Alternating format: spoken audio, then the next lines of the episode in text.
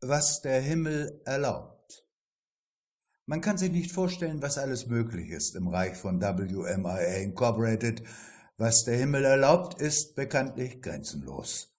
Dr. Nemo ist mit Elvira nach Venedig gereist. Venedig mit seinen Kanälen und kleinen Gassen ist geheimnisvoll und undurchschaubar und war einst der wirtschaftliche Nabel der Welt. Das ist zwar heute nicht mehr so, aber für Nemo lohnt sich die Reise. Besucht wird Professor Di Paura einer der mächtigsten und reichsten Männer der Stadt. Gleichwohl kennt ihn kaum jemand und der Name seines Unternehmens wird nur unter vorgehaltener Hand und wenn man sich sicher sein kann, dass niemand zuhört, ausgesprochen. Sein Reichtum und sein Einfluss wächst unaufhörlich, fast exponentiell in diesen Tagen. Er ist der heimliche Herrscher der Stadt. Mit einem Wort, er hat nicht nur, sondern er ist die Macht. Genau dieser Aspekt ist für Dr. Nemo faszinierend. Macht ist ja die nächste Stufe, die es zu erklimmen gilt, wenn das Thema Geld aus Überflussgründen nicht mehr so spannend ist. Der Palazzo Pauras liegt direkt am Canale Grande. Man nähert sich standesgemäß mit einem Motorboot der Marke Riva.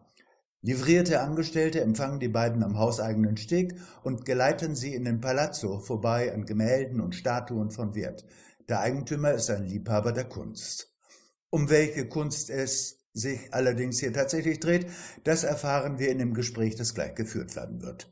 Professor Di Paura empfängt Dr. Nemo in seinem Salon, dessen Weite einem Kirchenschiff angemessen wäre und dessen Deckenhöhe nicht nach Metern, sondern nach der dadurch ausgelösten Ehrfurcht zu messen wäre. Paura kommt Nemo entgegen. Dabei breitet er die Arme wie ein Heiliger aus, der einen Jünger begrüßt.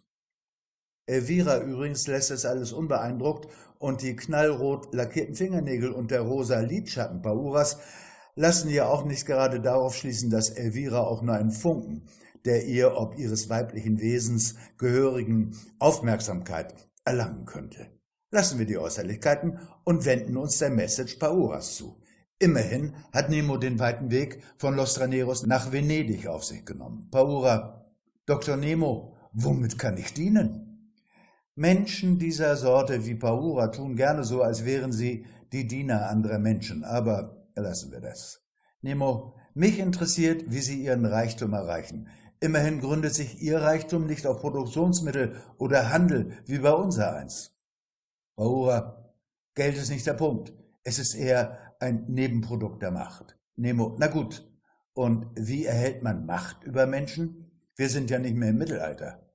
Paura, nun, ich spiele zwei Karten. Die eine heißt Angst und die andere heißt Hoffnung. Nemo, das ist aber nicht klassisches Marketing.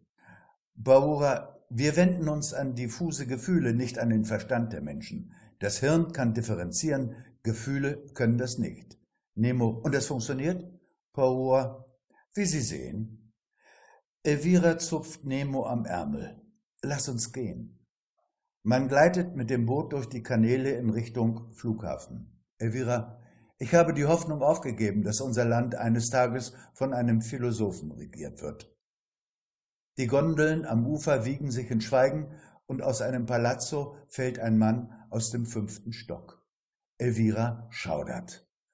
Als sie wieder in Los Traneros ankommen, umarmt sie den Interviewer. Schlimmer geht immer, habe ich eben bemerkt. Dann gehen beide auf einen Apero. Wie es weitergeht bei WMIA erfahren wir wie immer am nächsten Dienstag.